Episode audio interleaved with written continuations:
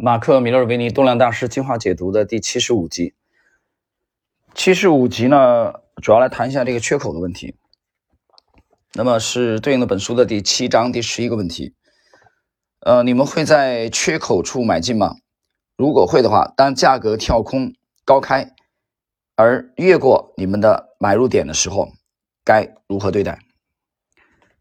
马克·米勒维尼回答。一般而言，我不会在股价跳空的时候追高。如果跳空高开之后的价格超越我的买点多达几个百分点，我就不会再入场。我能够接受的跳空操作是，股票早已形成相当大的底部，并且在公司的盈利报告公布后跳空高开，而市场目前处在关键价位以上不远的地方，我就会入场。呃，他这里并没有讲到底是多远啊，具体是百分之几，他没讲。我们再来看，并且这个如果盈利报告确实靓丽，股价应该会持续走高，我入场后便可立即获利。他举了一个例子啊，比如说有一个啊 CAB 的公司美股啊，在二零一二年七月二十六日。和二好，我们继续啊，和这个二零一二年的二月十六日曾经出现了这种情况，两者都是该公司公布盈利报告的时间，这个时间点。相反的，如果股票从前一天的这个低点跳空低开，则表示价格的走势已经向错误的方向迈进，除非当天出现反包啊，这个也就是说所谓的阳包阴啊。就是多头吞没的形态，对这点不了解的人去学习一下蜡烛图的相关的技术啊，否则价格无法在同一天突破。一旦股票意外的跳空，我会警惕自己不要冲动入场，我必须依照计划入场，而且必须确保形势在往我预判的方向发展。我不喜欢惊喜，任何意料之外的发展，我一概不回应。D a v i n 我很少买进跳空超越买点的股票，除非股票的基本面条件异常优秀。有时候我会等到收盘后确认股票当天的价格区间。如果股票强势收盘，我可能会买进，并且把止损定在当天的低点。如果收盘的时候没有表现出足够的强度，我会继续等待价格突破跳空当天的高点。通常股票在未来几天超越跳空当天的高点，如果没有，我会继续侦查价格的后续的进展，确认股票是否形成另一个适当的底部。第三位，等张哥，是的，我会在跳空时买进，除非缺口太大，导致价格啊与原先预定的买点距离太远。当价格上涨幅度超过预定买点的百分之五，我通常就不会买进。停顿一下啊，大家看啊，这里边单张个就给了一个具体的百分比啊，他给了一个这个百分之五啊，距离原定的买点啊的百分之五，达到这个幅度啊或者以上，那么他就停止买入了。第一位呢并没有这么明确，就是马克米勒维尼啊，我们继续看，在这类大幅跳空的情况下，我会等待某个小型的底部形成。一旦价格带量突破关键区间，我就买入。补充一下，我会因为少数股票违反自己的操作规则，但真的只有非常少数的情况下才会这么做。例如，呃，比如说世界级的著名的公司啊，Facebook 或者 Google 上市后不久的盈利公布所带来的巨大冲击，我不会在跳空当下就大举买入，通常会先买进这个常态规模的持仓。的百分之二十，然后等隔天的这个情况发展，如果上涨的力道先强，而且价格没有回补缺口，那么我会在第二天、第三天甚至第四天继续买进。二零一四年四月二十二日啊，奈飞啊，这个这个公司有有出产了很多经典的美剧啊，许许多多的这个数不胜数。呃，纸牌屋应该就是他们这个出出品的。这个我我这几年看了很多，我觉得非常非常棒。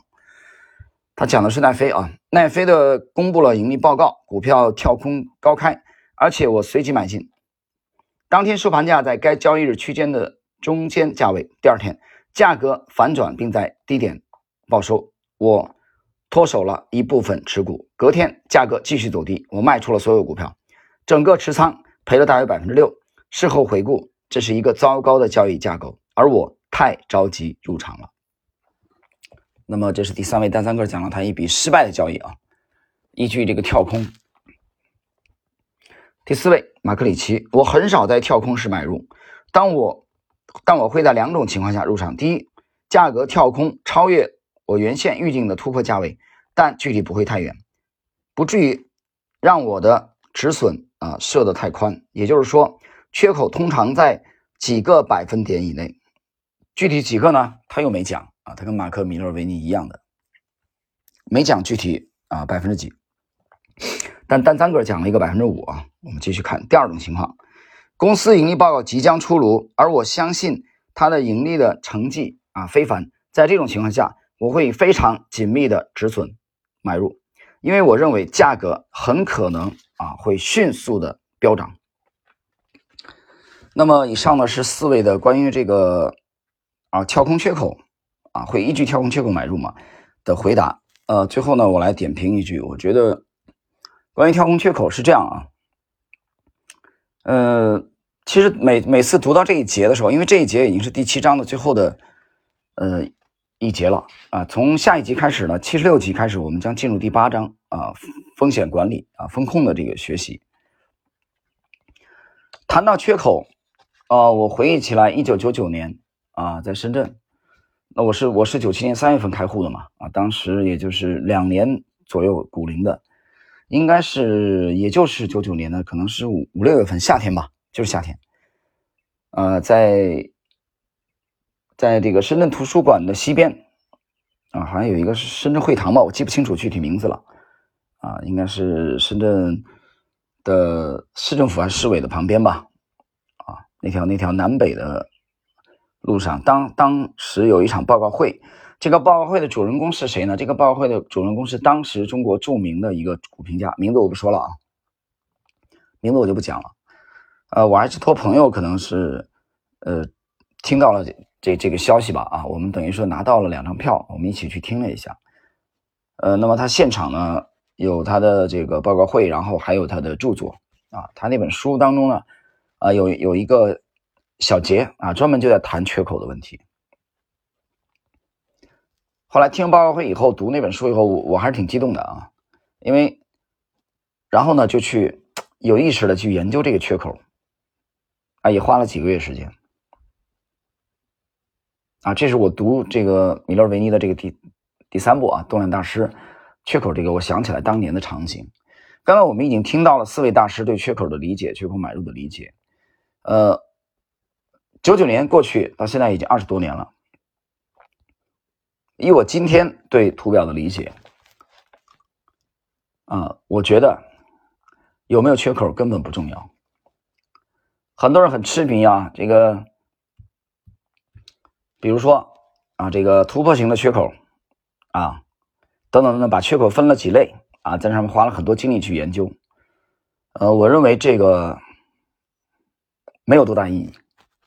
没有多大意义。我的逻辑是什么呢？大家听我讲一下。就你，当然你要是去，有些人可能是纯短的话，可能会有一定的意义啊，也许会有一定的意义。但是缺口到底是什么性质的？它不是当时可以决定的。是不是突破型的缺口，往往要过些时间才能验证。所以，当一个跳空缺口出来，很难当时就决定的。所以，依据当时跳空缺口，无论是做多做空，我认为都有相当的风险。所以，你听这个四位的观点，听完了，就我今天对图表的理解，对缺口的理解，我觉得没有多大意义。就是我现在你看了这么多年了，我根本就没有去再研究缺口了。从九九年那一次之后，因为后来我发现胜率根本不高，不高的。你作为写书，你可以作为其中的一节来讲，啊，报告会你可以讲，或许很精彩，但实战当中的应用。当然有一种情况，我对缺口非常重视啊，这里跟大家讲一下，我对买入的时候有没有缺口，我根本不看重。我的逻辑很简单，在这个位置是一个优秀的底部的话，有没有缺口它照样涨。但是我对这个盈利幅度或者上涨幅度巨大的股票，它的构筑顶部的时候的缺口，我是比较看重的。听懂了吗？换言之，对买入的时候有没有缺口，我根本不在乎，我不在乎你有没有缺口，就做多啊，买入。但是卖出或者说涨幅巨大的股票，在构筑顶部的时候，这些缺口的出现啊，我认为反倒有相对高的研究价值。所以这就是我今天啊对这个缺口的理解啊，缺口买入的。所以我个人认为，不要在这个。细节上耗费太大的精力啊，除非你去研究卖出。好了，朋友们，时间关系呢，我们今天的这个第七十五集的内容就解答到这里。